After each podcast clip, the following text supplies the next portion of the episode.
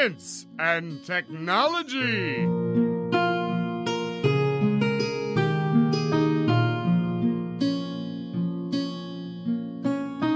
Estamos on com mais um Ciência hoje para falar de humor na física. Eu sou Pedro Altreto, professor aqui da UFABC, e vou citar uma das frases da tese de doutorado do nosso convidado. O riso destrói as certezas e especialmente aquela certeza que constitui a consciência enclausurada, a certeza de si. Essa frase é do Jorge Larossa. Oi, aqui quem está falando é Graciela Watanabe. Bom, eu tenho que fazer uma frase, mas eu já vou logo subvertendo aqui a organização. Como a gente Olha, o Célio falar... não está aqui, mas você tem. É, como a gente está falando de literatura, eu quero hoje deixar aqui marcado que essa semana foi aniversário de um prêmio Nobel da literatura, o Bob Dylan.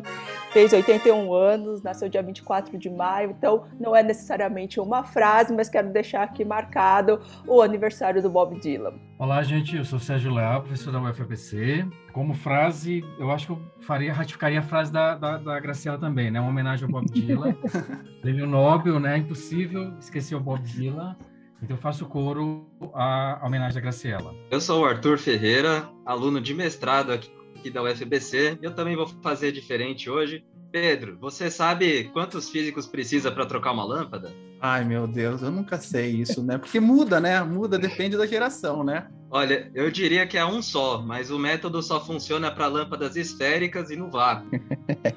Bom dia, boa tarde ou boa noite, seja o horário ou o dia que você esteja ouvindo esse áudio, seja bem-vindo ao Ciencion, um projeto aqui da UFABC, da Universidade Federal do ABC, que foca diretamente na partícula elementar da ciência, o pesquisador. Hoje nós temos uma pauta e um roteiro da Editoria de Educação, cuja coordenadora é a professora Graciela Watanabe. Graciela, você pode falar para a gente do porquê dessa pauta, como que você pensou nessa pauta e quem você convidou? Oi, Pedro. Bom, para começar, já vou fazer logo propaganda, já bem ousada, né? Voltando já cheia de ideias, mas é porque eu, o professor Sérgio, que hoje está aqui e que vai também entrevistar o professor João, pensamos juntos uma emenda de uma disciplina nova da UFABC que chama Literatura e Ensino de Ciências, para debaterem essa temática que não é nem um pouco óbvia, né? E pelo menos eu acho que não.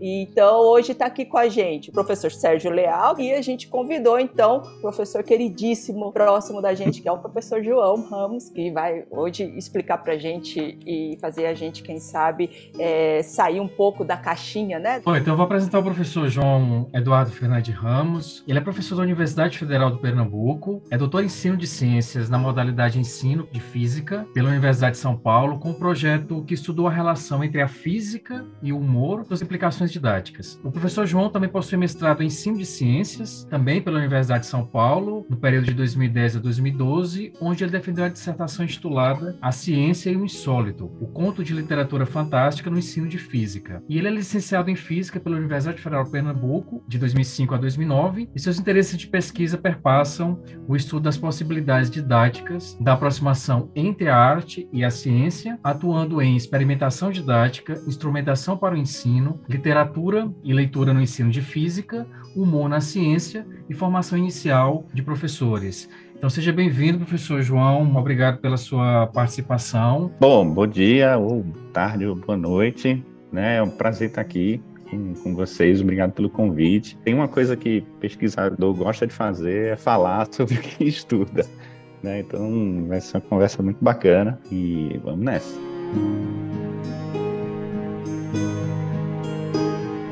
Sempre gostamos de apresentar o cientista e a sua trajetória, mas dessa vez a gente vai fazer isso já mobilizando o próprio tema. Eu queria perguntar, professor João, como é que foi a sua relação com a literatura na infância e na juventude? Com infância, né? Em casa sempre tinha livro, assim, quadrinho. Eu não tenho tanta lembrança do que eu lia quando na infância. Mas já na, na, na juventude, né? Fui me interessando muito pela literatura infanto-juvenil, né? Então, eu lembro quando minha mãe chegou em casa com Harry Potter, ficou ali encostado um tempo, até que um dia, sei lá, acho que não tinha nada pra fazer, peguei para ler. E aí foi leitura direto, assim, né? Sair emendando um monte de livro e tal. Ô, João, assim, só pra saber quantos anos você tem? Tô com 36.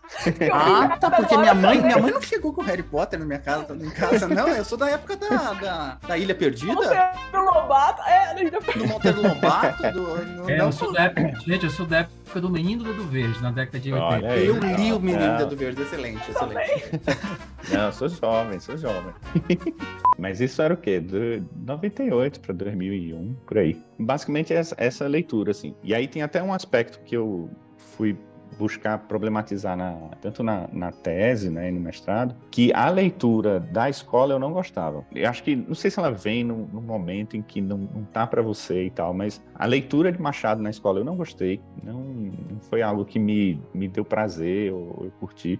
E aí, no geral, não me animava muito pela, pela literatura da escola e ficava aquela coisa bem obrigação, assim. Ah, tem que ler aí na prova, aí buscava resumo, não sei o quê. O que rolou foi influência de amigos falando de livros e tal. Então, comecei a ler muito Agatha Christie, amigo emprestando e tal. E é massa, porque é um tremendo mistério, né? Quem é o assassino? E aí você vai lendo, querendo desvendar e tal, a gente fica curioso e tal. Então comecei a ler muito, muito, muito, e isso foi, começando a me levar para outras coisas. Além do Harry Potter, também passeando pela fantasia, ia sair os filmes do Senhor dos Anéis. Aí dizia, eita, Senhor dos Anéis existe tal. Aí comecei a ler Senhor dos Anéis. Então, e são livros complexos, assim, são tão simples. Aí fui começando ler Senhor dos Anéis, aí depois que eu vi eu já estava lendo Humberto Eco, porque tinha o filme do Nome da Rosa, e aí eu encontrei o livro. Essa história é curiosa, porque eu realmente encontrei o livro no chão, na rua, e aí era o, o Nome da Rosa. É, eu peguei e fui ler, sempre nesse aspecto do, do interesse, dessa, dessa troca. E aí fui redescobrir Machado, fui descobrir outros escritores que na época não tinha gostado.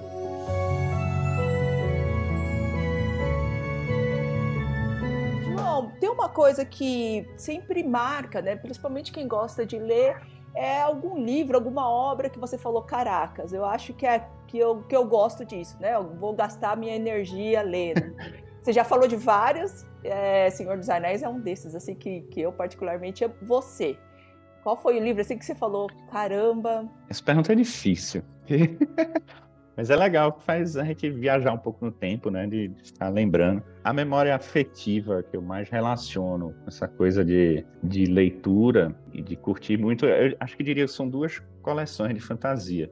O Harry Potter, que comentei, foi algo que se tornou lá em casa, algo que meus irmãos liam, eu lia, e a gente acabou lendo junto, meus pais, minha mãe também lia junto. E foi rolando aquela energia porque era uma série de livros que estava sendo lançada na época ainda. Então a gente ficava esperando comprar o livro assim que saísse, aí ele saía em inglês. Passei a ler inglês porque Olha. o livro estava saindo em inglês. Essa é uma série que, que, que marcou muito. E a outra, que eu lembrei agora, que era com os amigos, né?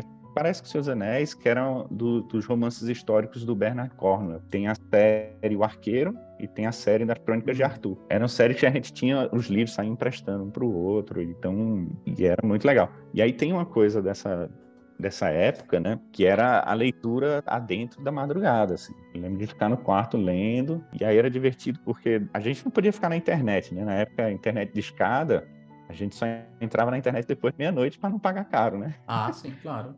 Aí chegava no quarto, meu pai dizia, ó, sai daí, vai dormir, tem escola, não sei o quê. Só que se eu ficasse de madrugada lendo, ele não tinha argumento, dizer, olha, não- pode ler. Você dizia, olha, ele falava, olha, tá tarde, veja aí pra você, né, descansar, que amanhã tem escola e tal. Três horas da manhã eu tava lá, lan- lanterninha e lendo o livro. Ó, eu tenho uma, uma, uma vergonha pra contar aqui que eu nunca li Harry Potter. Você já leu, Graça? Já. E o Arthur Bem também? escrito, hein?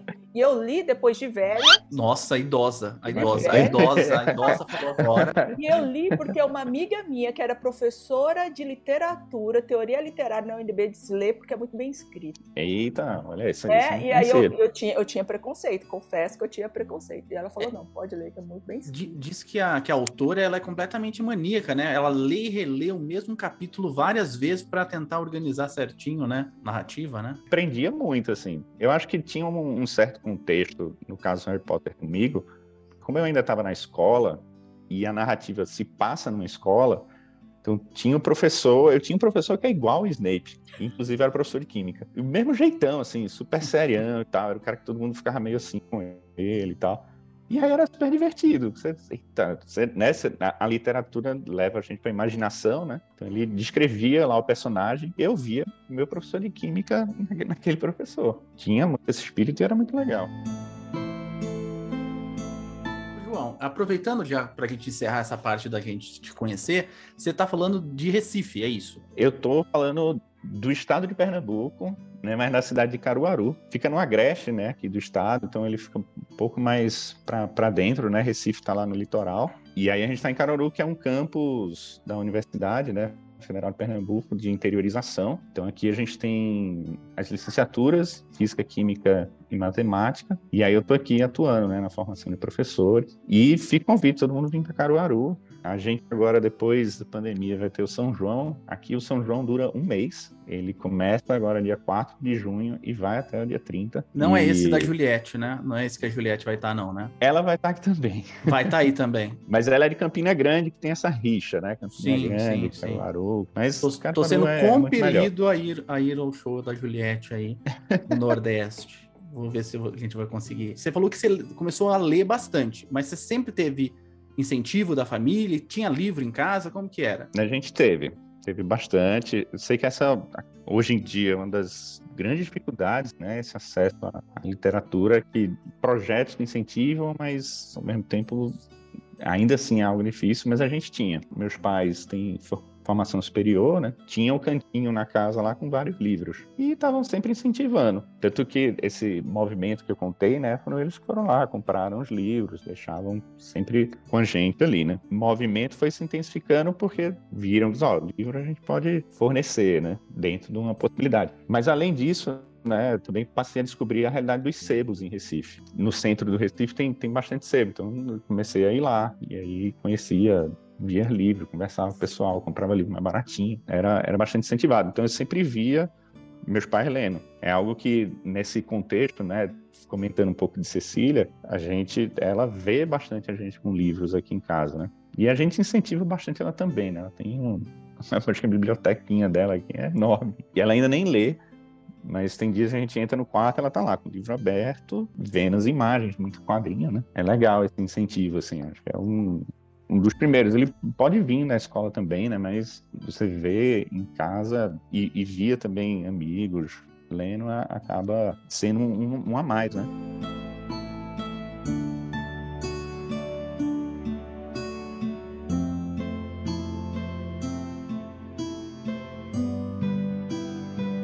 Então, te perguntar é, como é que você pode estabelecer essa relação em como o humor e a ciência eles apareceram assim sem interesse na vida como estudante. Essa já foi mais, mais velho, que Ingra falou.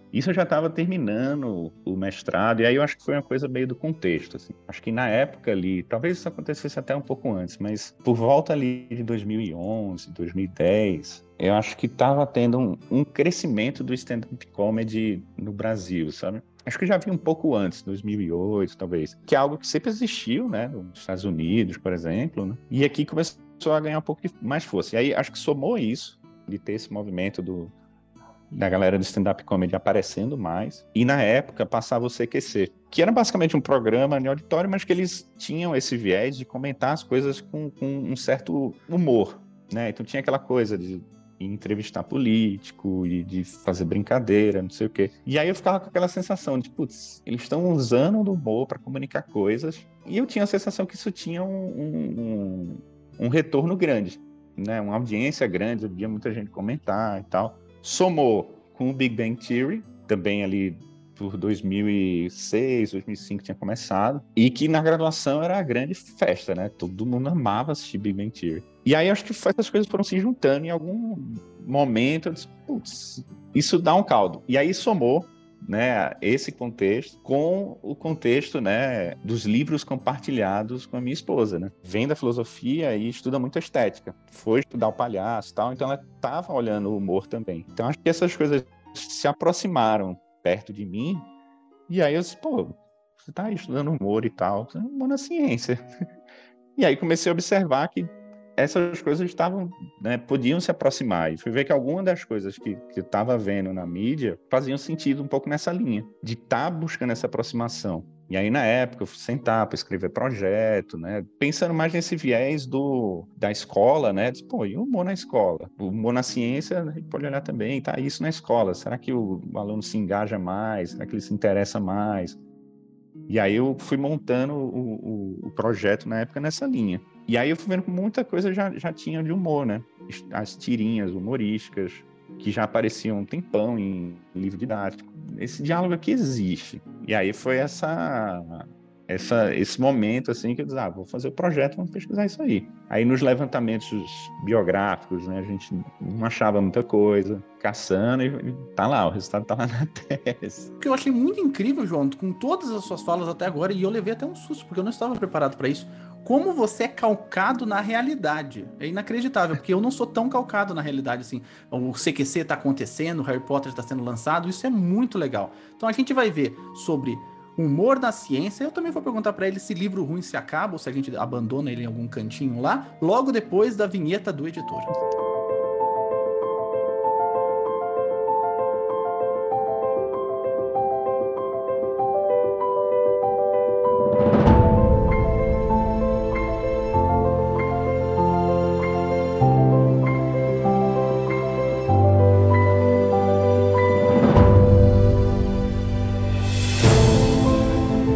Você já falou antes, né, sobre como foi esse interesse, né, pelo humor. Para quem não sabe, o João defendeu em 2016 o título da tese do João é o cômico é a física, o riso, a quebra da expectativa, o absurdo no ensino e na divulgação da física. Em que momento você pensou assim, puxa, isso é uma reflexão acadêmica, né? O grande culpado é o professor João Zanetti. Ainda estava na graduação, eu fui num SNEF, em 2007, em São Luís, lá no Maranhão. Quem já teve a oportunidade de ver uma palestra do, do, do Zanetti, né, ver a paixão que ele tem também pela literatura e pela ciência, então aquilo me cativou absurdamente. E aí ele mostrou, né, um pouco esse caminho, né, da, de como ir pensando isso academicamente. E além dele, também tive um outro professor na graduação, esse foi o professor Rios, acho que foi a primeira pessoa que, que eu vi falar sobre Borges, né, Jorge Luiz Borges e a aproximação com a física. A gente ali conversando, né, então, todo mundo copiando o quadro, aí ele começou a comentar, falar assim, algo bem informal. Opa, mais um falando de física e literatura. Isso que foi me levando para olhar isso com pesquisa. Entrando, né, na, no mestrado, né, isso foi só ganhando mais força, né? Assim, como é que a gente pensa isso para a escola? Na entrevista, né, para a seleção, fizeram a pergunta que, ah, ó, o aluno já não gosta de física e o aluno também não gosta de literatura. Você vai juntar duas coisas?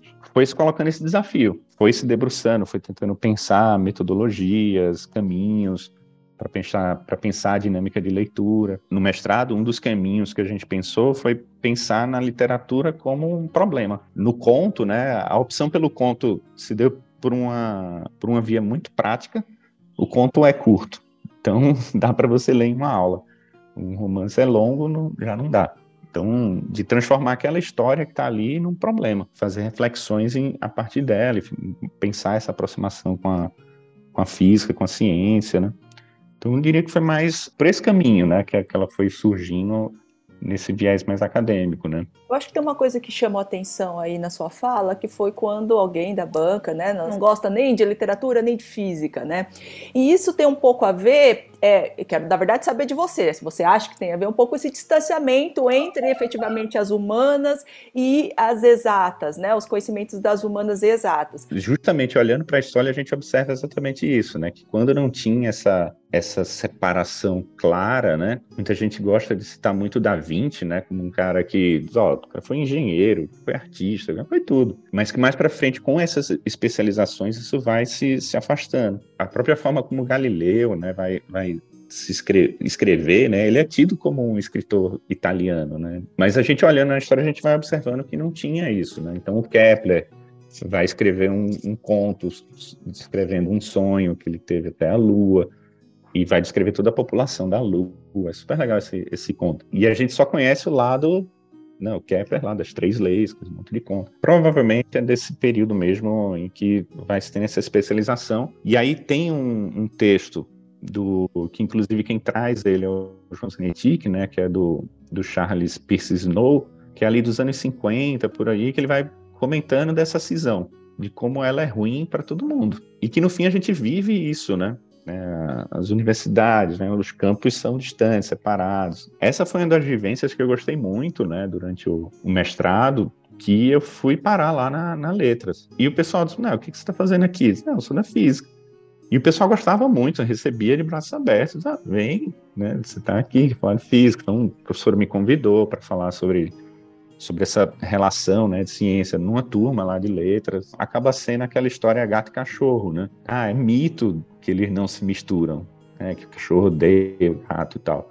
A mesma coisa, não, se torna um mito, né? Que diz, ah, não, galera de humanas, ninguém gosta de matemática ali, ninguém não exatas, ninguém não, não, não mostra um livro de literatura lá que eles só querem saber de conta. Isso tudo são estereótipos. E aí eu acho que a escola acaba também reproduzindo, né, essa cisão, né, vide a dificuldade que é a gente conseguir concretizar atividades interdisciplinares, né, e tem muita possibilidade, né.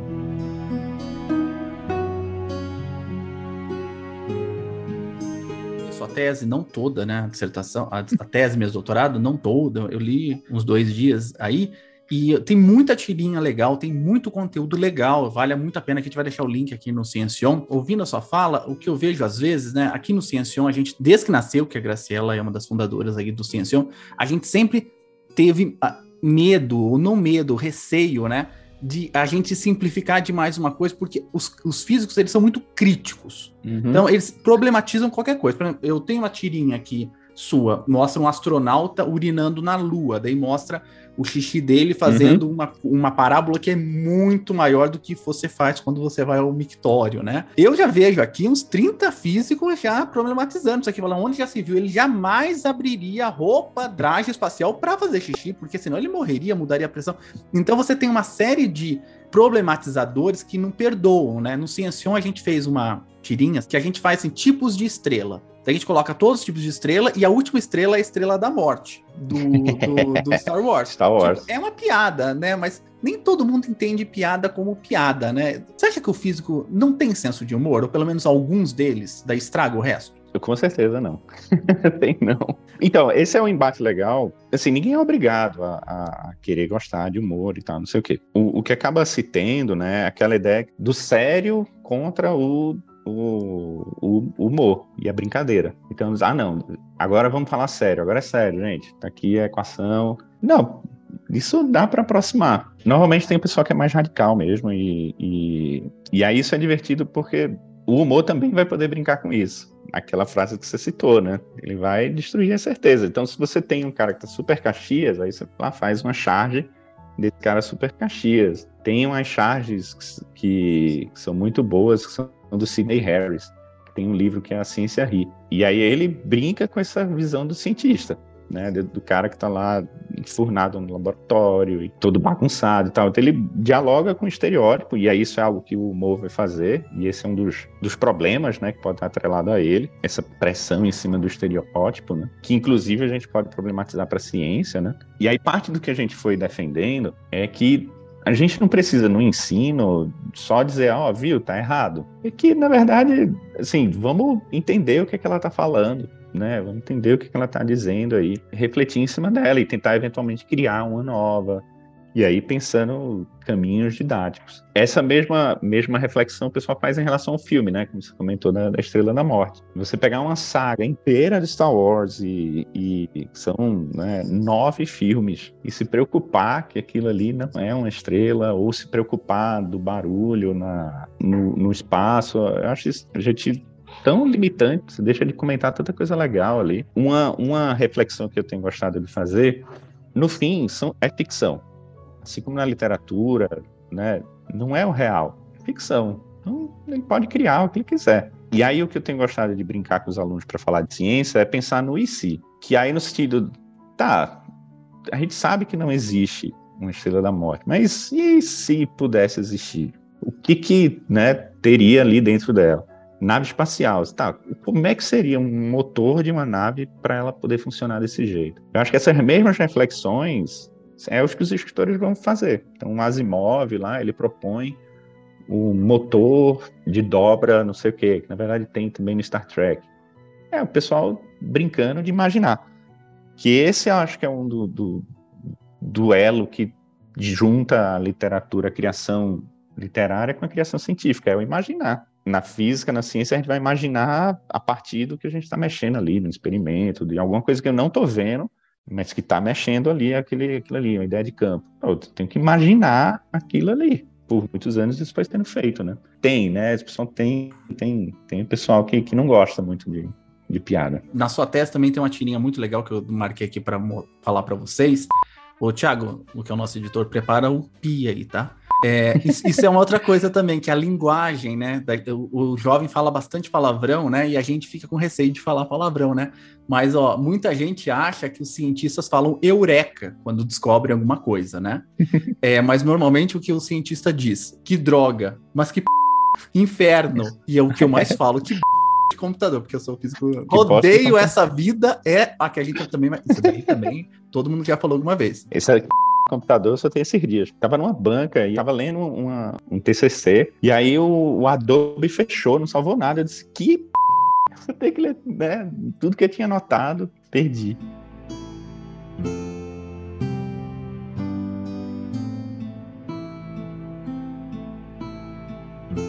Quando a gente pensa a literatura e a ciência como campos ou áreas é, do conhecimento humano distintas, na sua opinião, considerando a sua própria trajetória de formação, a sua atuação como professor do ensino superior, em que aspectos você acha, João, que especialmente no contexto atual, essas áreas distanciam entre si e que aspectos essas áreas convergem? Elas se distanciam, né? Um pouco que a gente comentou, né? A, a, convergência delas, eu acho que dão nessa linha que eu comentei, na imaginação, e de e que não só a imaginação, mas é que a literatura e talvez as artes como um todo, elas acabam, de alguma maneira, sendo uma expressão pessoal, né? Uma visão pessoal de seja do artista e tal, para o universo, né?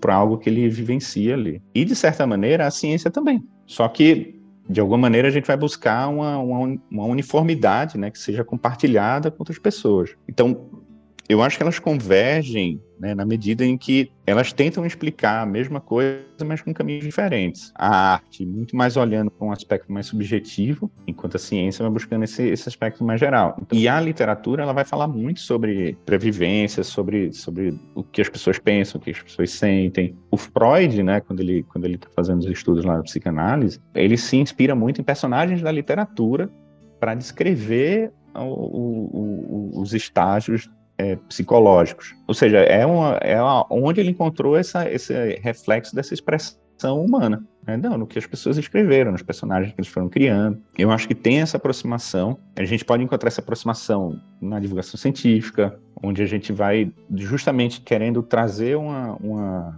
uma linguagem diferente né, para expressar os conceitos. Essa linguagem, essa divulgação pensada no público geral, né?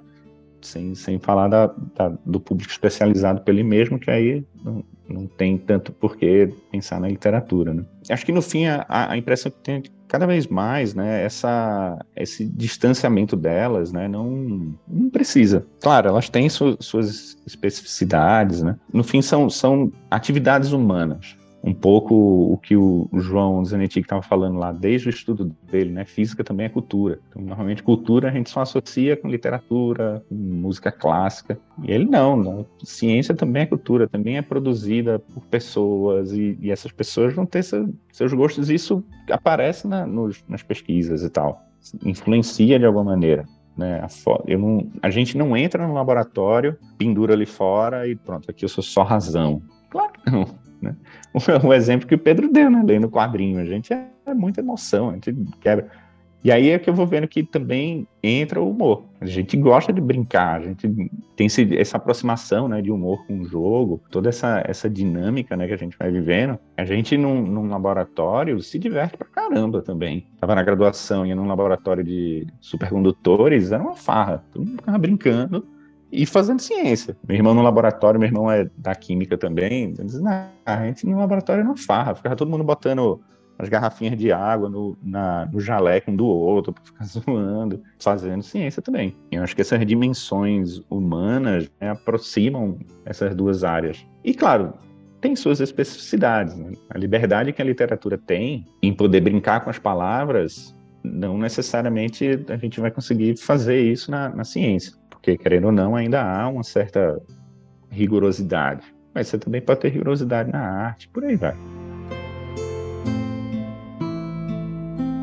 Então, você já vem atuando há algum tempo com essa relação entre o riso, o divertimento, a literatura aí a, a física e as ciências, né?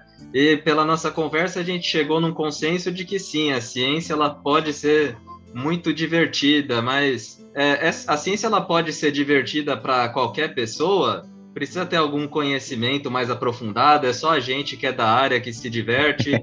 e indo mais além, dá para transformar isso em alguma atividade didática, pedagógica, para que as pessoas aprendam sobre ciência nesse ambiente controlado, digamos assim? Isso, isso foi uma das coisas que eu gostei de, de aprender no doutorado. Por que, que, por que, que as coisas são engraçadas? E aí tem toda uma área de linguística, por exemplo, né, que vai se debruçar sobre isso. Mas antes da linguística tem todo um aspecto de contexto, tá? Então, se você está com amigos ou num clima descontraído e tal, a probabilidade de você rir é muito grande. Tá? Por qualquer besteira que a pessoa fale, você vai achar divertido, que está num clima legal e tal. Além desse aspecto do contexto, olhando no aspecto da linguística, muito do humor ele vem da quebra de, de expectativa, e isso acontece quando você tem o duplo sentido, o famoso duplo sentido, que na, na literatura é chamado de isotopia, que é quando você tem um discurso e aí você consegue juntar um outro discurso que é paralelo a esse, e aí você cria um gatilho que é o duplo sentido. Só que para você entender o duplo sentido, você tem que conhecer os dois lados. Muitas das besteiras com ciência só ri quem é do contexto, quem vivenciou aquilo ali, quem, quem entendeu aquilo ali. Piadinha, né? Como é duas, duas frentes de onda se encontram, né? Como é que elas se cumprimentam. Quem não conhece isso não vai saber. Ah, é lambda. Por quê? Porque lambda é o comprimento de onda. Ó, tem uma na sua, na sua tese também, que começa a sua tese, é o que a mulher do Einstein disse quando o viu pelado. Não, disse uau, que físico. Uma pergunta que eu te fazer, João, aproveitando ah, só esse encadeamento da sua, da sua, do seu contexto, é que tem algo que está me fascinando ultimamente, que é a nova geração. A nova juventude está me fascinando, porque eu acho uma juventude completamente diferente das outras, na minha visão. Hum. Claro que é porque eu envelheci, então por isso que eu tô achando isso. Mas tem uma parte que diz no seu no, no sua tese que é o riso através do tempo. Eu sou uma pessoa que eu adoro contar umas piadas que ninguém ri, mas eu rio, eu rio muito. E esse negócio da isotopia que você falou é o humor da Praça é Nossa, que hoje o jovem fala, ah, esse humor Praça é Nossa, humor... eles não gostam muito do humor Praça é Nossa. Parece que eles gostam de um humor um pouco diferente, que eu não rio. Como uhum. que eu, no auge dos meus 38 anos, quando esse programa for pro ar, eu vou estar com 39. No auge dos meus 38 anos, consigo contar piada com uma pessoa jovem. É difícil, cara. Isso é difícil. Entrar num, num, numa escola de arte mesmo, aprender ter umas aulas de improvisação aí. Mas é difícil. Mas, assim, o, o, riso na sala de aula, ele vem da sua aproximação com, com o público. De alguma maneira, né? Conseguir configurar ali um espaço de troca e de né, respeito também. E aí as brincadeiras vão aparecendo. Nossas piadas, né, de, de, de, física no geral, elas realmente são tidas como umas piadas sem graça, porque só a gente curte. Mas aí parte da reflexão, né, com, trazendo o humor, foi tentar ir além das, das dessa, desse humor mais direto, que são, são as piadas que são maravilhosas. E aí foi olhar outras produções que feitas por pessoas especialistas no negócio para dialogar com esse aspecto do humor. Fui olhar na literatura, tem o Guia do Mochileiro das Galáxias, né, que é escrita pelo pelo Douglas Adams, que era humorista. Então ele vai fazer várias, não, não piadas, mas situações que são completamente inesperadas e malucas e que acabam trazendo o humor. Respondendo em parte também né, a reflexão lá do, do Arthur disso na sala de aula, uma das dinâmicas que estão lá foi que a gente pegou essa, esse texto e botou para os alunos encenarem os textos. E, assim, né, eles podiam ler o texto, né, era, era uma, quase uma leitura dramática, né, mais do que uma encenação teatral. E aí era super divertido, né, porque o pessoal ia ler, né, fazer encenar e tal. Tem um dos trechos, que é o trecho do, no segundo livro, né, do Guia dos Mochileiros, que eles vão num restaurante que é o restaurante no fim do universo. E aí já tem uma reflexão aí, porque o fim do universo não é o fim do universo espacial, é o fim do universo temporal. Ah, a gente vai pro fim do universo agora, e fica todo mundo sentado na nave, achando que a nave vai viajar. Só que a nave fica parada e quem passa é o tempo. E aí eles chegam lá no fim do universo. E aí é bacana, porque tem um personagem que fica do lado de fora da nave, e ele é um robô, e ele espera todo o tempo, né, até chegar ao fim do universo fora da nave. Né? Então o tempo para ele passou normal. A galera da nave que passou rapidinho. E aí é um restaurante, e aí eles vão pedir a comida. na hora de pedir a comida, né, chega uma vaca e diz, se apresenta, eu sou o prato do dia, né, o que vocês querem comer e tal, posso sugerir aqui minha costela, tá? e o personagem fica horrorizado, né? Então é uma situação ultra maluca e que a gente botou para os alunos, ó, vai lá, vocês vão ensinar essa parte aí. E aí eles ensinavam e depois a gente discutia toda essa reflexão da alimentação, né, dessa indústria, aqui no Brasil é, é fortíssima, né, a indústria de alimento. E aí ele faz essa reflexão e tal, porque o personagem não quer comer a vaca porque ela tá viva ali. E aí a vaca fala: "Não, mas não se preocupe, eu vou me matar com muita humanidade para você poder comer". E aí vão surgindo outros níveis de humor. Então, charge é muito legal observar, porque como a charge é uma coisa cotidiana, né, todo dia é, ela tem a ver com o dia. Se tem alguma novidade científica, ela aparece na charge. Então, no texto eu falo lá do bóson de Higgs, né, que é a partícula de Deus. Então, choveu de charge brincando com essa ideia da partícula de Deus. Recentemente, né, a gente teve a, a imagem lá do, do buraco negro. Então, choveu de, de charge e meme brincando com a imagem, parece uma rosquinha aí que né, ninguém esperava ver daquele jeito. E aí a gente foi olhando para esse humor que está também nesses materiais, ou na própria divulgação científica também, que o pessoal vai se apropriando né, dessa linguagem, que no fim é comunicação. Essa, essa coisa do humor ao longo do tempo, nesse processo de comunicação, né, já desde lá da, de Roma, né, que são os primeiros grandes oradores, né, o pessoal já tinha essa percepção de que você ser um bom orador de alguma maneira você está se aproximando do seu público, seja com uma, um, um, discurso mais leve, e aí depois fazer uma brincadeira aqui, uma coisa ali. São formas de você aprimorar essa comunicação. E aí eu acho que pensando isso na, na escola, né, tem sido um pouco esse caminho de pensar essa comunicação. Como é que a gente, como professor, se comunica com nossos alunos? E aí é um pouco o que o Pedro falou: os alunos curtem isso aqui. Agora a gente está na geração TikTok. E aí esses dias eu entrei no TikTok para ver qual é desse negócio. Eu evitei por o máximo que eu pude, mas aí eu entrei. E aí tem muito, muito aluno de escola fazendo vídeo na escola com brincadeiras com os professores.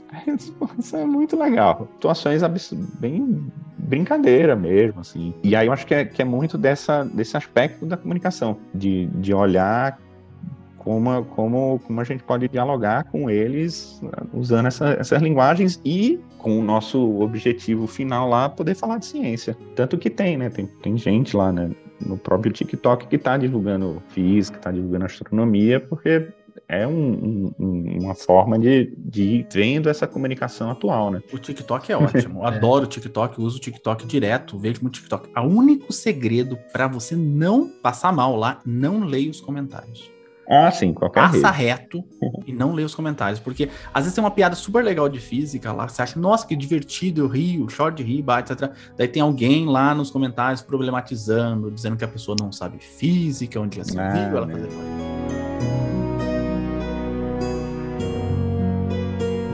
Características como criatividade e imaginação, elas são comuns tanto àqueles que fazem ciência como aqueles que fazem literatura tradicional, né? Onde você acha que ocorre a aproximação entre a ciência, no caso da sua área de formação a física, e o humor no contexto da nossa sociedade? E como, João, também, você acha que o reconhecimento desses aspectos, é, dessa relação, pode nos ajudar a sermos, por exemplo, melhores professores ou melhores cientistas, ou até mesmo pessoas na sociedade como a nossa, que é considerada sociedade do conhecimento?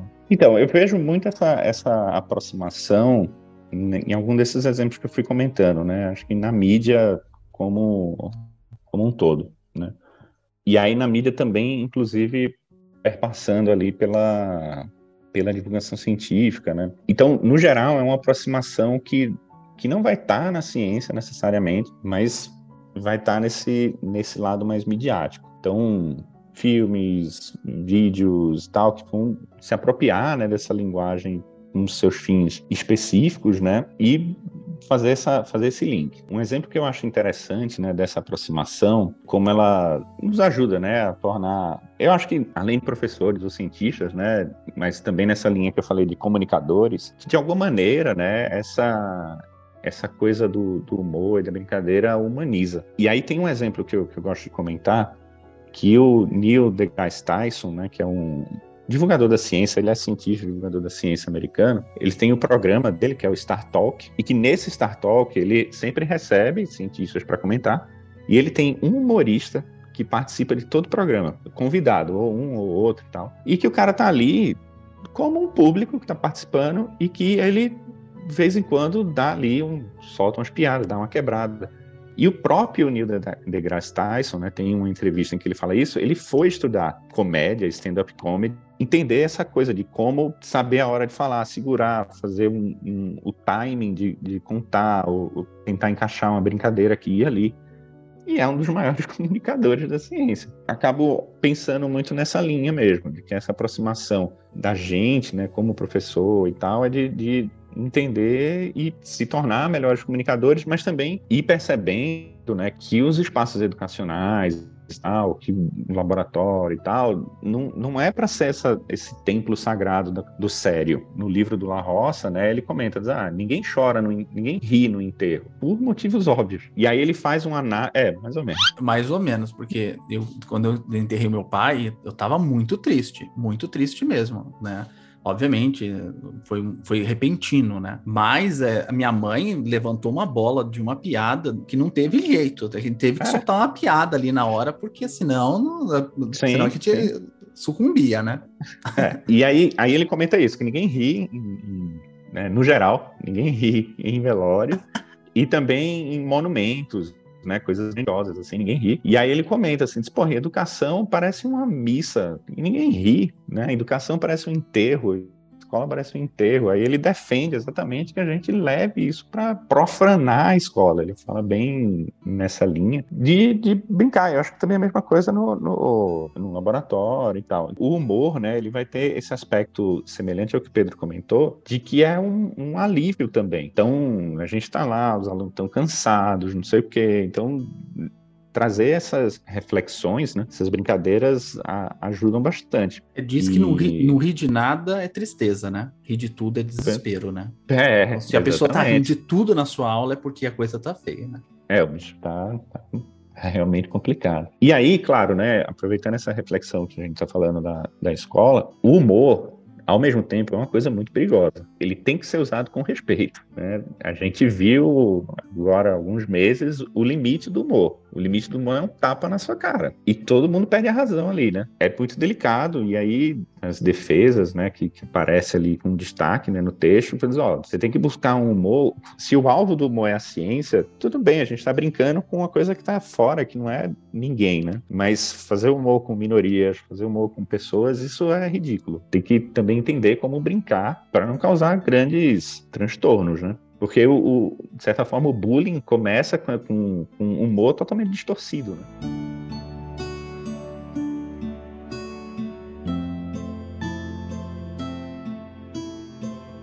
aproveitando essa sua fala que você citou, inclusive o Oscar, eu já eu tenho muitos amigos é, é, estrangeiros, né? E o tipo de piada que eu faço com eles, que eu brinco, é, uma apresentação que eu faço é, fora do Brasil, por exemplo, que tem piada, eu sempre gosto de incluir uma piada ou outra, eu mais ou menos entendo o humor do americano. É um humor um pouco mais inocente que o nosso. Se a gente vai fazer aqui essa piada, a pessoa vai achar que você, você é bobo, né? Você é, é tonto, né? Você falou muito que você leu muita coisa estrangeira, é, vê muita coisa estrangeira, tudo. Eu nunca achei graça no Oscar. Eu assisto o Oscar, eles ficam rindo lá. Falei, gente, que piada mais idiota essa daí.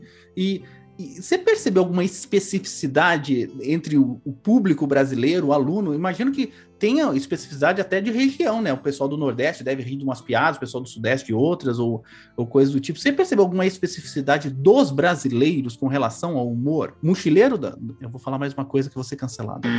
Eu não acho graça nenhuma no Mochileiro das Galáxias. eu já fui ver, eu não consigo rir daquelas piadas, mas tudo bem. Então, dentro do Brasil, eu acho que eu, eu nunca olhei, mas existe exatamente o que você falou. Para outros países é mais fácil perceber né? E, e, essa sua questão com o humor inglês, você não está sozinho. Muitas pessoas também têm implicações com ele. Vídeo Monty Python é amado e odiado, acho que quase igualmente, assim. Mas eu sou suspeito porque eu gosto pra caramba. Ó, eu adoro Monty Python também, só pra avisar o pessoal. Dê outra chance pro Douglas Adams. Ele é cria daquela galera lá, todinha. Mas tem essa, essa, essa diferente que entra no contexto. Como o Mo ele vai dialogar com, com as, com, as, coisas que você sabe, né, com o discurso duplo, né? Então ele vai, você tem que estar ligado no contexto. Então isso é muito comum, mas com certeza regionalmente tem. O, o Ceará, né? Que é um estado que tem grandes humoristas, né? Tem muita expressão, muita gíria que não vai fazer sentido nem aqui. Imagina aí no Sudeste, né? Então, com certeza tem, tem esse, esse regionalismo bem, bem presente. Como todo mundo aqui, assistir filmes, séries, né? E ultimamente tem muitas séries, né? É, que vem é, discutindo linha do tempo, né? Questões é, como Viagem no Tempo Dark, não sei se você já assistiu, o Pedro fez assim, né? Que ele não, você não curte Dark? Não, eu não assisti ainda. Eu tenho que assistir. Ah, bom. Mas eu, eu tô, com, ah, é, tô com preguiça intelectual ultimamente para ver. Não, é É que tem o grupo que ama e o grupo que odeia. Esse último Doutor Estranho. Teve gente que amou e teve gente que odiou. Eu gostei. É, você gostou? É, mas você tem quase fazer um doutorado para assistir o negócio, porque é tanto multiverso ali que. Bom, mas o que eu tô querendo dizer é o seguinte: física contemporânea, física moderna, né? A gente é, tem visto uh, muito o uso, vamos dizer assim, desses, dessas outras formas de representação da arte e ela sai um pouco, exatamente porque você fala só do fenômeno, né, e tal, sai um pouco dessa racionalidade que a ciência adora, né, da conta, é, da uhum. explicação, da matriz, né, de, que a gente está falando um pouco disso, né. Primeiro eu queria saber um pouco o que você acha disso, como você acha que é abordada essas discussões, né, de, de física, de ciência de modo geral nessas, é, nesses filmes, séries, e, e se você acha que isso impacta positivamente o interesse do, de todo mundo por ciência, né? Essa ciência está na mídia e nessa cultura pop presente bastante, né? E eu acho que elas são muito, muito, muito instigantes. Elas não necessariamente vão ensinar, mas eu acho que de alguma maneira elas vão, talvez, incentivar. Né, criar uma curiosidade, talvez um interesse ali, e isso pode levar para outras coisas. E realmente eu acho muito interessante como como a gente tem curiosidade para esses temas de multiverso, de mundo quântico, que tem lá no filme do, dos próprios Vingadores também, né? A galera vai ali para o mundo quântico, que é, eu acredito que é o mesmo fascínio que exerceu na gente quando a gente estava estudando isso. Essa ciência nos filmes tá aí, né? Tá presente. Agora tem um ponto importante aí. Essa ciência nos filmes, ela é de certa forma, ela não é exatamente uma pseudociência. Tem a ver, mas não é exatamente. Por que ela não é exatamente? ela é uma ciência inventada. Ela é uma ferramenta narrativa. Na ficção científica, né, ela vai ter essa, esse caráter né, de você querer inventar alguma viagem no tempo. A gente pode viajar no tempo de forma ficcional da maneira que a gente quiser. Sei lá, encontrar uma bruxa essa bruxa solta o feitiço em mim e eu viajo no tempo. Pronto, Harry Potter, que a gente falou dele. Harry Potter tem um, um colar que a Hermione gira e ela volta no tempo. É a, a licença poética a magia. Na ficção científica, essa viagem no tempo tem que ser explicada de alguma maneira. Normalmente vai ser alguma coisa inventada. Pode ter pé em alguma teoria que existe e tal, e aí você exagera um pouco ali, ou também não. Então, exemplos de viagem no tempo. De volta para o futuro. É um carro. É um carro que tem lá um capacitor de fluxo. O capacitor de fluxo não existe. O nome capacitor existe e fluxo existe.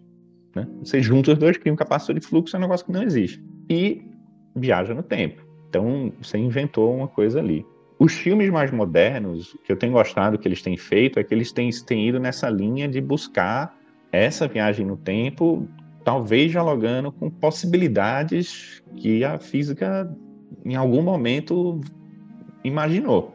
Então, no filme dos Vingadores, eles viajam no tempo a partir da mecânica quântica. Foi-se lá para a quântica. Se na quântica eu posso atravessar a parede, por que, que eu não poderia, de alguma maneira, encontrar alguma partícula ali, não sei o quê, que viajasse no tempo. E aí eles fazem isso. E essa brincadeira com o multiverso, acho que também vai um pouco nessa linha. A gente tem físicos que propuseram a ideia do multiverso. Então, quem tiver curiosidade lá na, na dissertação do mestrado, eu falo um pouco do Hugh Everett III, que ele foi um dos interpretadores, um cientista americano que propõe teoria dos multiversos. Ele propõe isso para resolver uma inconsistência da mecânica quântica. Talvez vocês tenham já ouvido falar no gato de Schrödinger. Para o Hugh Everett III, isso não é um problema, esse paradoxo. Porque se você abrir a caixa e o gato estiver vivo, em algum outro universo. Você abriu a caixa, ele estava morto. Resolvido. Então você vai mesclando essa de multiversos e tal, e isso era da ciência. A gente vê os filmes dialogando com isso e ultimamente tem achado incrível. Porque tem, né? A gente olha para a ciência e o pessoal também pensou isso. Então, nas séries também. É muito do como é que você está usando para explicar essa, essa coisa que inventou. E aí é um ponto importante. É inventado, é ficção, não é real. Muita gente fica esperando, né? Diz, ah, quando será que tal coisa vai se tornar realidade e tal. Tem um livro muito bacana nesse sentido, que é o do Michio Kaku, que é a Física do Impossível. Ele relaciona três, três níveis de impossibilidade e aí ele vai contando, ó, isso aqui. Aí tem, tem, tem um exemplo que ele dá lá que é da invisibilidade. Ah, muitos filmes, 007, tem isso e tal. É possível a gente ficar invisível? Ele traz um monte de pesquisa que existe lá, laboratório de ótica, que a galera consegue fazer um fluido e o negócio fica invisível. Aí ele questiona, bom, agora a gente precisa pensar isso numa escala em que você vista uma coisa e fica invisível. Aí ele vai fazendo essa brincadeira. Eu acho que essa aproximação existe e ela é bem bacana para a gente pensar possibilidades didáticas e tal. Mas mesmo se a gente pensa nessa perspectiva que você está trazendo, a própria ciência tem algumas coisas que fala assim, meu Deus, deve ser ficção. E Sim. aí, o quanto que talvez essas discussões também é, não podem ser tratadas com menos peso como essas abordagens, vamos dizer assim, mais livres, né? Será que a gente perde muito disso? Né? Será que a gente está perdendo muito dessa coisa, dessas, dessas discussões mais abstratas em prol dessa física mais tradicional? É que as pessoas às vezes acreditam que a física está acabada. A, a, mecânica quântica funciona, governa o mundo que nós temos aqui, mas carece de desenvolvimento em termos de explicar o que é a mecânica quântica. A gente não sabe ainda direito por que, que essas coisas funcionam assim, né? Essa visão de que a ciência está acabada é horrível também quando você dá para o aluno. Né? Chega lá, isso aqui está pronto, você não precisa uhum. pensar mais em nada, está pronto isso aqui. Uma coisa que você estava falando, Gra, que eu fui pensando, o que, que levou a gente a fazer física, né? Se você pergunta para o pessoal que hoje está ali com os seus 50 para 60 anos, ou, ou, engenharias também, não só isso. Você vai encontrar uma galera apaixonada por Star Trek, Jornada nas Estrelas, que de alguma maneira via naquilo ali, né, diz, putz, não, eu quero estudar ciência, eu quero fazer isso aí que essa galera tá fazendo, isso aí é muito legal. E aí vai mais para a geração da gente, provavelmente vão ter algum ali Star Wars, vão ter coisas que a gente assistia que a gente curtia. Se não no cinema, talvez um programa de divulgação científica, alguma coisa que mostrava aquilo ali de uma forma muito legal e instigante. Porra, eu quero fazer isso aí. E aí a gente entra no curso, é... cadê aquilo lá que eu vi? Não tem, não tem. Eu acho que faz falta pensar essa, essa ciência contemporânea em que você tem tantos, tantas controvérsias ali, tantas coisas, mas fica um pouco aquela sensação que para você falar da, da contemporânea, você tem que estudar aquela lá desde a clássica até chegar aqui. Agora você pode falar dela.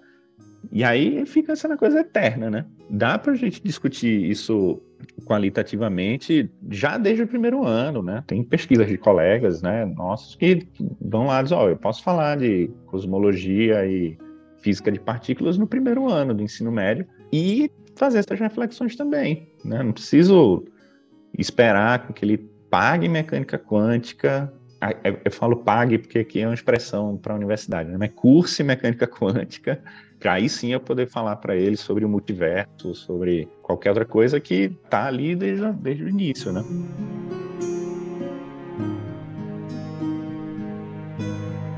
Aconteceu comigo em Brasília quando eu era professora de educação. E a gente foi para as escolas da Ceilândia, que é um bairro ali bastante pobre, assim, né? Ia dar aula de astronomia para a turminha do turma, a turma do quarto ano, era o quarto ano. E aí eu lá falando, achando que tava arrasando, né? Ah, para os planetas, Mercúrio, da, da, da, da. E aí o menino levantou a mão e falou assim, professor, a senhora pode me responder uma pergunta que eu tenho uma dúvida? Eu, claro, né? Qual é a diferença de buraco negro e buraco minhoca? E eu falei, caraca. e aí era muita época daquele filme que tava interestelar e tava aquela discussão toda. E quando você tava falando, eu fico pensando nisso, né? O quanto que a escola perde às vezes, né? Na verdade, a gente, de modo geral, não só a escola, né? A gente perde um pouco disso, né? né? Dessa, desse diálogo com, com essa geração, né? Nossa, é total. Adorei isso, menino. É, e é muito legal, né? Trabalhar com criança que ela vai lá e pergunta. Pronto, esses dias, falando com Cecília, tem alguma coisa aí eu falei, não, que, que a estrela morre. Aí ela, como assim a estrela morre?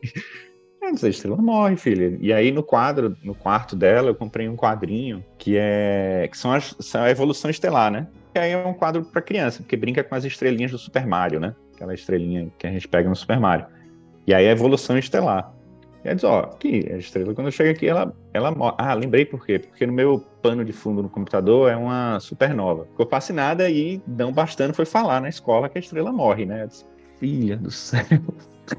Cecília tá com quatro anos, vai fazer cinco anos, tá, já tá nessa, né? Vendo até o bilhetinho da Cecília, viu? O bilhetinho no caderno. Prezado pai, fiz, por favor, não comentar assuntos. Eu achei essa discussão super legal. Eu recentemente também estive numa escola para cumprir o meu estágio, né? E a sensação é essa mesmo, né? Foi o professor de física falar que eu era estagiário da universidade, né? Eu esperava que os alunos me estranhassem, alguma coisa assim, né? Estranhassem a minha presença, mas foi o professor falar isso que todo mundo virou para mim e começou: Nossa, você estuda buracos negros, né? O que, que é um buraco negro, né? E aí, óbvio, né, eu não queria atrapalhar a aula do professor, né? Mas quando o professor deu um tempinho para os alunos copiarem, eu pude conversar com eles, né? Falou: Ó, buraco negro é assim, assim.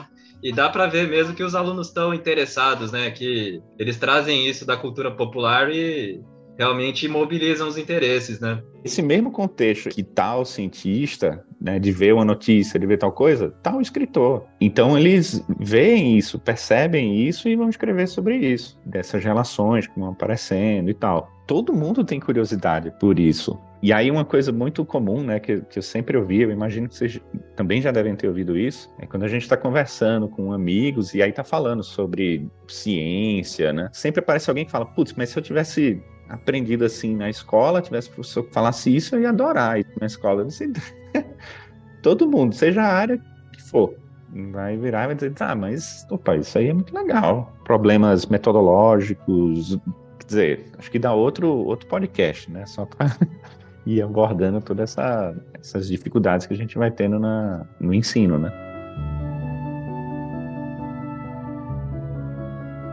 Professor, você falou de Star Trek, e eu tenho que confessar que, mesmo sendo dessa nova geração, que agora também já não é tão nova, né? Já tem outra vindo aí, eu sou muito fã de Star Trek, e claro, né, tem essa questão da gente imaginar como que é possível cientificamente explicar uma viagem para um outro sistema estelar. Agora, o que eu tenho que confessar que o que me fascina mesmo em ficção, principalmente eu vejo isso no Star Trek, é essa imaginação de um mundo, um mundo totalmente novo, não só do ponto de vista científico, mas da relação que as pessoas têm com uma ciência tão avançada no futuro, da possibilidade de você ir para outros planetas, conhecer pessoas têm uma história evolutiva totalmente diferentes, que têm questões biológicas totalmente diferentes, culturas totalmente diferentes. Seria uma ficção antropológica, social. Sim. Isso realmente me fascina bastante. Aí agora eu queria perguntar para você, né, com, com, base em tudo isso, a literatura ela assume de fato essa responsabilidade de conectar a ciência com a sociedade? E se sim, né, qual é o tamanho da responsabilidade de se dar conta de que você não está simplesmente divertindo as pessoas, mas você está formando visões de mundo, você está formando concepções científicas, é, eu queria saber dessa problemática, o que, que o senhor pensa sobre isso? Assim, se você for para o pessoal mais radical, não radical da arte, né, mas seria a arte pela arte, né? Então, ela não tem o objetivo de, de fazer nada. Então, a literatura, ela, por um tempo, de fato, foi expressão, comunicação científica. Eu acho que um dos grandes exemplos disso é o próprio Galileu, que escreveu em italiano escreveu usando um, um, artifício teatral, basicamente, para o texto dele, e era onde se conseguia se disseminar aquilo ali, era na, daquela forma escrita mesmo. E aí isso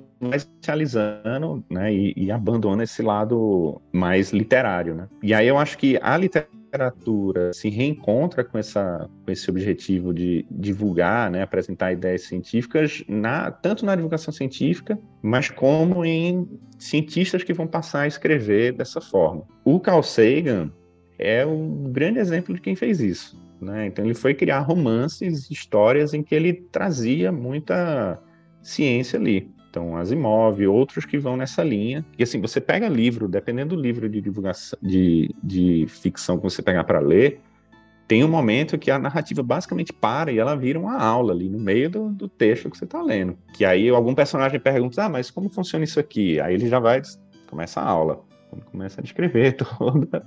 Pensando nessa literatura literária, acho que vai ser muito esse gênero mais específico, assim, de alguns escritores que com a ficção científica vão realmente, não, não que o objetivo dele seja ensinar, mas vai trazer um negócio ali que, que vira uma aula, assim a gente tem a literatura influenciando vários contextos, né? Vídeo o medo que o fascismo tem de um livro, mas a gente não consegue dizer, ah, é sempre assim, vai bombar. Acho que vai depender muito de como ela vai sendo recebida, de como ela vai, a partir daí, se, se desenvolvendo, né? Mas eu acho que, primordialmente, né? Ela é uma expressão artística talvez a, a, divulgação científica, ou um ou outro que venha, não, vou, vou querer fazer essa narrativa aqui para ensinar alguma coisa, acho que dificilmente. Né? Ô, João, já que você falou da, da responsabilidade, você acha que a consultoria, porque muitos dos que escrevem ficção científica ou fazem arte não tiveram aula ou não, uhum. tiveram, não tem, tiveram contato com a ciência, né? Você acha que a consultoria de físicos, cientistas, é algo bacana ou você acha que acaba eh, até às vezes prejudicando a narrativa e o entretenimento, né? Ah, não, eu acho legal. Tem a ver com uma aproximação muito boa essa da dos dois, né? Alguém que vai ter uma facilidade narrativa em escrever e alguém que vai dizer, ó, oh, assim fica melhor e tal. Tanto que esse é, esse é um movimento que Big Bang Theory tinha, por exemplo, né? Tinha sempre consultores ali junto. Eu acho que vai do escritor. Se é um escritor que está mais afim de, de, Ah, não, quero entender isso aqui de forma mais precisa para apresentar de forma mais precisa, ele vai. Não. Mas eu acho que é legal esse diálogo. Provavelmente a Marvel, esses outros.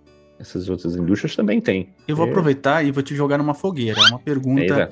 Porque eu vejo muita gente defendendo a leitura na, no Facebook. E eu, eu sempre olho com, com todo cuidado quando a pessoa defende um livro porque como uma arma, com qualquer coisa, um livro é um, cabe qualquer coisa ali. Você acha que todo livro vale a pena ler ou você fala assim, ó, você lê esse livro aqui, mas esse livro tem muito menos a te acrescentar do que deveria, né?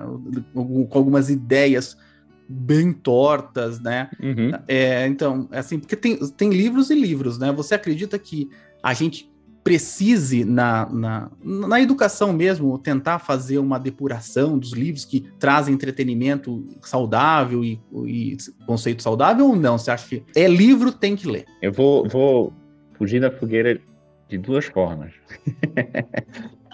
Ó, um, bom entrevistador, um bom entrevistado é assim, ele foge pela tangente. No geral, acho que toda leitura é válida, mas ao mesmo tempo, desde que seja uma leitura de alguma maneira reflexiva. Então, você lê o que seja e querer sair aceitando aquilo ali como uma verdade inquestionável só porque você leu e estava num livro é perigoso. Obras merecem você minimamente né, ter essa, essa sapiência. O cara vai escrever aí talvez não, não seja muito real, talvez não é a visão dele, porque senão a gente acaba caindo no, naquela tentação, né, na famosa coisa de proibir o negócio, aí é que você vai criar interesse para o negócio. Esse livro foi proibido em mais de 10 países, não sei o quê. Todo mundo vai querer ler. Pô, por que, que esse livro foi proibido?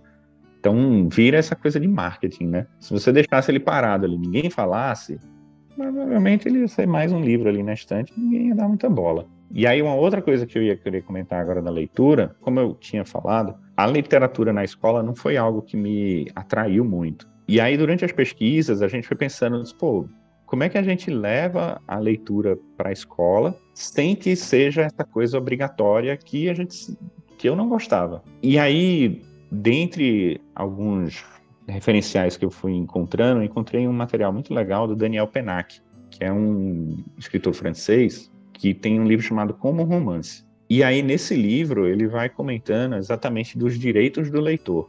Um deles é o direito de não ler, posso não ler. E o outro é o direito de não terminar o livro. Você pode não terminar. Respondendo a pergunta do final. Olha, tem, tem discordância aqui, depois a gente vai querer saber. É, pronto. e, e é o direito. Ele muito mais foi pensando em atividades para criar curiosidade na pessoa em ler a história do que virar e dizer, leiam, semana que vem a gente fazer uma prova e tal. Aí como é que ele fazia isso? Ele ia começar a aula, então ele pegava um livro que ele estava lendo. Diz, pessoal, olha só essa passagem que legal. Ele lia a passagem e guardava o livro e voltava para a aula. E aí ele falava, os alunos ficavam loucos, querendo saber o que estava acontecendo. Era meio cheirazade, né? E aí os alunos iam atrás de ler. Então, naturalmente, assim. Então a gente foi criando dinâmicas né, na escola que ia atrás um pouco disso. A gente conseguia os livros para deixar disponíveis e fazia dinâmica contando. Ah, isso aqui, ó, vamos fazer um experimento aqui. E aí dialogava com o trecho do livro. Aí o pessoal dizia, eita, livro é interessante. E aí ia lá, pegava o livro para ler.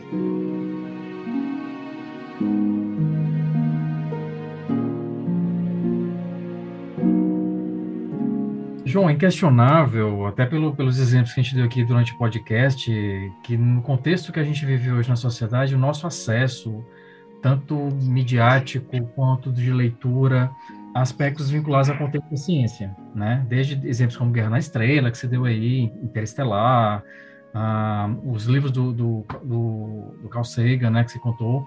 Mas eu queria te perguntar o seguinte, você acha que essa simples incursão do leitor no texto literário, ou mesmo assistindo uma série de TV que ele seja agradável, né? Que tenha uma certa ludicidade ali para ele. E que ao mesmo tempo aborde conceitos e modelos científicos é suficiente para garantir uma compreensão nesse leitor espectador de alguns conceitos e modelos científicos? É, essa pergunta é muito legal. E eu acho que não.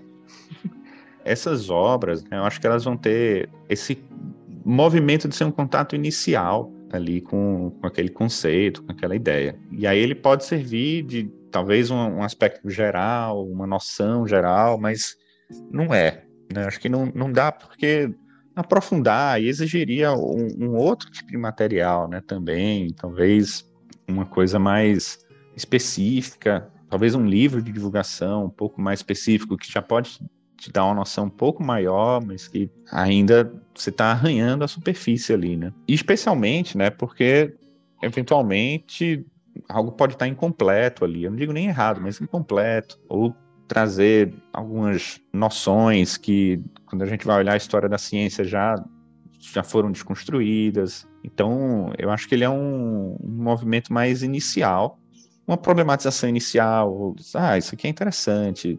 Como, como esse, esse gatilho, né? Putz, isso aqui é interessante, queria saber mais sobre isso aqui. Aí você vai começar a, a procurar leituras mais específicas, né, de, com obras mais direcionadas para exatamente o que você quer saber, né? E, e, a gente vê como ela cria curiosidade, né? Esses exemplos que a gente falou do buraco negro, de outra coisa, é porque ele viu ali em algum canto. E aquilo ali ficou, mas a obra não permitiu ele, ele desenvolver aquilo ali. Então, se ele vê alguém diz, opa, essa pessoa estuda isso, eu vi falar sobre isso, é verdade aquilo ali. Assim como a gente faz também com outros colegas de outras áreas, né? É verdade que misturar sabão com água sanitária e com não sei o quê. Porque provavelmente ele viu isso em algum canto e disse, hum, será que é isso mesmo? Então, eu acho que no, nos livros acontece um pouco semelhante a isso, livros ou filmes. Eu lembro que quando eu terminei de assistir o, o, Interestelar, já tinha ouvido muita gente comentar, né, dizendo, ah, a representação do buraco negro é aquela e tal, tá perfeito, não sei o quê. Eu disse, mas é mesmo? Sei lá, eu não sabia. E aí eu lembro que eu fui, terminou o filme, eu disse, caralho, que estigado, massa. Foi pegar o computador, Buraco Negro, não sei o quê. Aí achei um episódio, eu acho que era do Cosmos com, com o Neil deGrasse Tyson, que é ele falando sobre o Buraco Negro. Eu disse, pô, deixa eu ver isso aqui. E aí assisti o episódio, aí tinha uma representação diferente. Então foi me levando para outros cantos pelo interesse. Eu acho que acaba tendo essa, essa semente ali que, que essas obras acabam trazendo para instigar.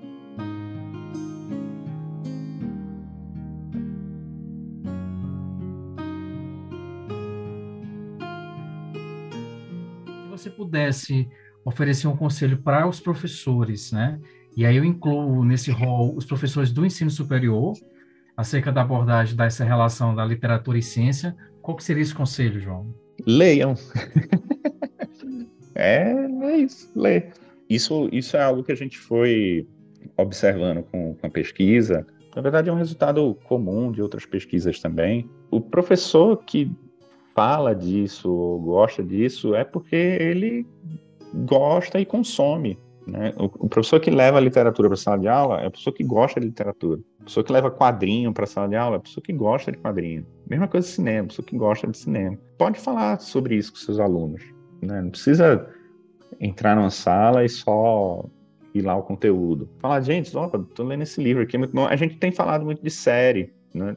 Gente, vocês viram, viram Dark, né? Viram não sei o que. A gente pode falar disso com, com os alunos e, e aí eu penso que seria um pouco nessa linha. Leia, e assim, leia o que você gosta, né? Não leia tal coisa, ah, não, porque saiu não sei aonde, que todo mundo tem. Não, leia o que você gosta. Uma das coisas que eu me debrucei na, também no texto era da distração, né? Tá, ninguém consegue mais ler porque né, não tem tempo, não sei o quê. O tempo de leitura é um tempo roubado. A gente sempre tem outra coisa para fazer mas a gente optou parar ali para ler. Leia o que você gosta. E aí um dos, dos conselhos dessa coisa, dessa, desse aspecto do, da leitura na era da distração, é exatamente, leia o que você gosta. Ah, você gostou muito e tal, releia. Você pode reler livro, muito legal. Não, não tornar a leitura uma coisa obrigatória, nada. Leia porque é legal. E eu acho que para os outros elementos também, assistir um filme, você gosta uma pergunta para fazer para todo mundo. Aí vocês podem, vocês preferem livros impressos, pegar livro papel mesmo ou digital? Eu, por exemplo, eu leio muito mesmo, assim, eu adoro ler, adoro ler mesmo, mas eu leio digital. Assim, eu adoro ler digital, principalmente pelo fato da gente poder compartilhar com outras pessoas. Tem good readers que você vai lá, você marca um trecho, daí você, você tá lendo, chega numa parte que todo mundo tá comentando, então acho divertido. Pedro, no início eu tinha muita resistência, a minha geração é papel, né? Então eu tinha muita, eu tinha muita necessidade de ter o livro físico, o aspecto afetivo, de sentir o cheiro, sentir o peso na, do, do livro na mão, né? Mas, como você falou, acho que pelo mesmo motivo que você colocou, o número de livros que a gente vai lendo durante o ano é impossível acumular isso. E aí eu fiz essa migração.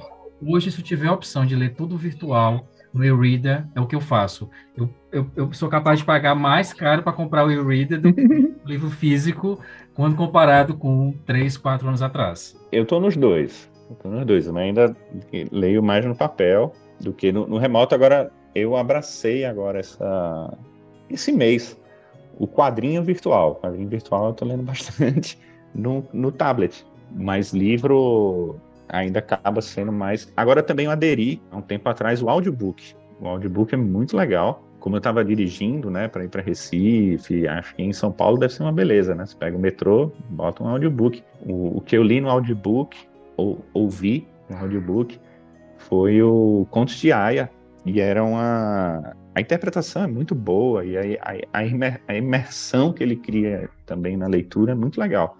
Então, eu me diverti bastante também ouvindo um audiobook. Então, eu acho que vale.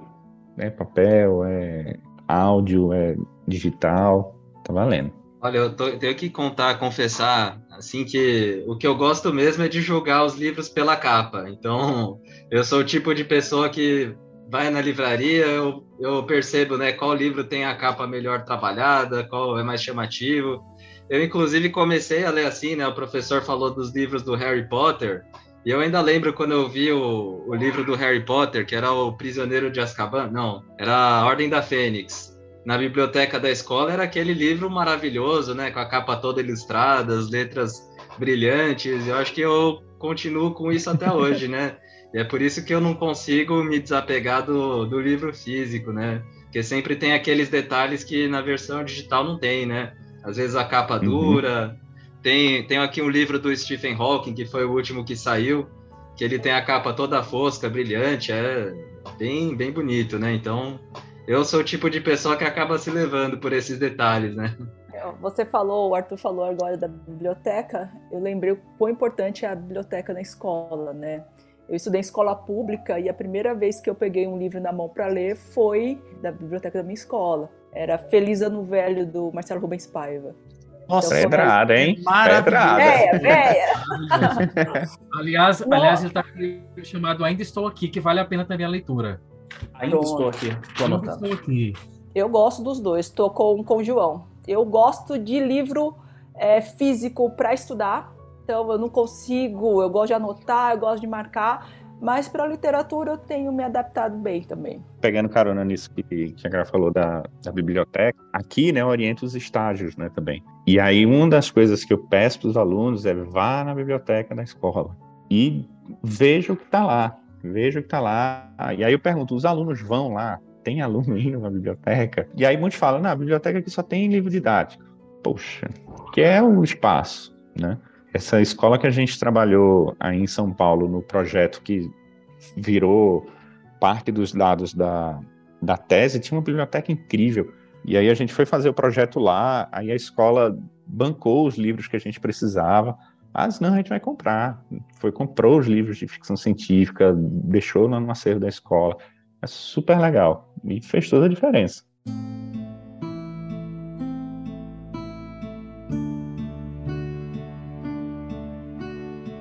Bom, professor, a gente vai se encaminhando aqui para o final do episódio, então. Foi uma conversa sensacional, né? A gente falou aí de várias obras que talvez o pessoal já tenha ouvido falar, talvez não conheça. Agora, o que eu ia perguntar para você é um bate-bola bem rápido, assim, né?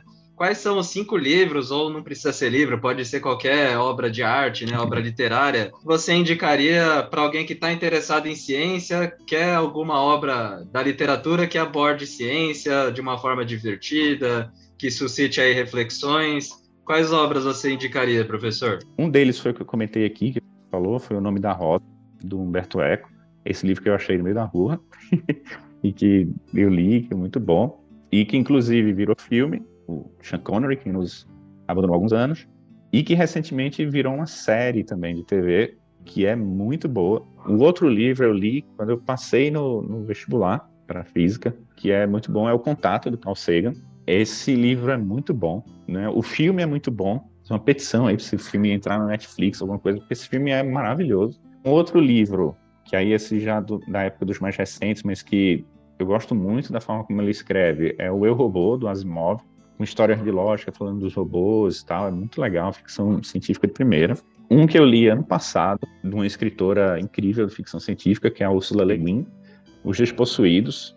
Esse eu vou deixar como sugestão para a Gra, que eu acho que tenho certeza que ela vai gostar. São dois planetas, quer dizer, um planeta e a lua desse planeta. Ela usa essa separação entre eles para fazer uma crítica social. Então, a lua, ela se aproxima a uma noção socialista que a gente tem, né, comunista, socialista, e a Terra é absurdamente capitalista e tal. E um outro que não é de ficção científica, mas que todo leitor tem que ter a experiência de, de ler esse livro, ou um livro desse escritor, que é o Ensaio sobre a Cegueira, do Saramago. Ler Saramago é, é único. E Ensaio sobre a Cegueira não é ficção científica, mas fala muito de ciência e fala mais ainda da gente como sociedade. O Ensaio sobre a Cegueira, eu lembro que eu reli ele em 2018, quando a gente estava naquela loucura que foi 2018 e, e, e fez muito sentido ler né, com a época de novo. Enfim, é sempre, é sempre incrível.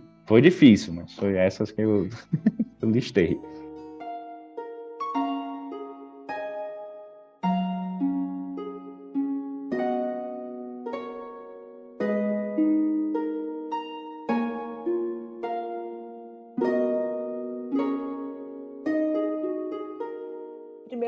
Queria agradecer, João, por você ter vindo e, e foi muito legal mesmo. Já estou com uma lista imensa agora, já renovei minha lista de leituras que eu preciso fazer. Esperar a próxima feira do livro, né? A próxima é. festa do livro. Fale de novo. Toda hora a gente fale mais um pouquinho. João, a gente sempre é, é, pede, né, para o nosso convidado deixar uma mensagem para os alunos que, a, como o podcast ele tem, né, uma pegada de, de proximidade com a escola, né, com a escola pública, a gente sempre pede para o nosso convidado deixar uma mensagem para esses alunos, né? Qualquer mensagem. Difícil essa agora.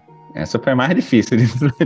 Acho que eu vou na linha do, do Freire. Acho que vou aproveitar essa época centenária e tudo mais, aqui tá um pouco mais fresco, mas, enfim, eu acho que é esperançar, galera. A jornada parece difícil, sem fim, mas ela está só começando. Né? A escola é um lugar incrível, vive e convive com muita gente legal e gosta muito de estar aí. Acho que é esperançar que tem coisas boas, não só focar nos aspectos ruins dela e esperançar no aspecto da ciência, né? É sempre confiar na ciência. Confiar na ciência e ter esperança que vai dar tudo certo. Bacana, João. Muito obrigado por ter comparecido aqui ao Ciencion. A gente agradece muito a Graciela e ao Sérgio, a Graça que está na editoria de educação, trazendo pautas bacanas para a gente discutir aqui sobre educação do Ciencion, que é sempre muito importante. Então, agradeço muito mesmo a presença de todo mundo e o trabalho de, dessa pauta bem trabalhada mesmo.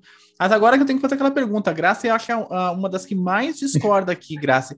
Uh, livro ruim, a gente. Ruim não, né? Não vou falar que é ruim. Livro que não, não bateu. É, a gente pode largar no meio ou não? Só para dizer, eu estava lendo um livro chamado Crítica à Vítima, de um psiquiatra italiano, mas eu não tenho bagagem para chegar a mais do que no meio. Então eu parei, assim que eu tiver bagagem, eu volto para terminar. Termina assim, porque às vezes você começa um livro você está na luta com o livro eu gosto de livros desafiantes e eu vou até o fim e no eu sempre tenho uma boa impressão no final. Começou, vou ser ousada aqui, fingir que eu tenho cultura. Começou com Faulkner, Faulkner essa luta, que eu gosto hoje, eu sou apaixonada. E tem um outro livro que eu, que eu também li que chama Deserto dos Tártaros, do Busatti, também, que eu, no começo era horrível e depois maravilhoso. Tem que terminar, eu sempre termino. Isso aconteceu comigo recentemente com, com Duna tá no cinema, saiu no cinema, né? Incrível e tal.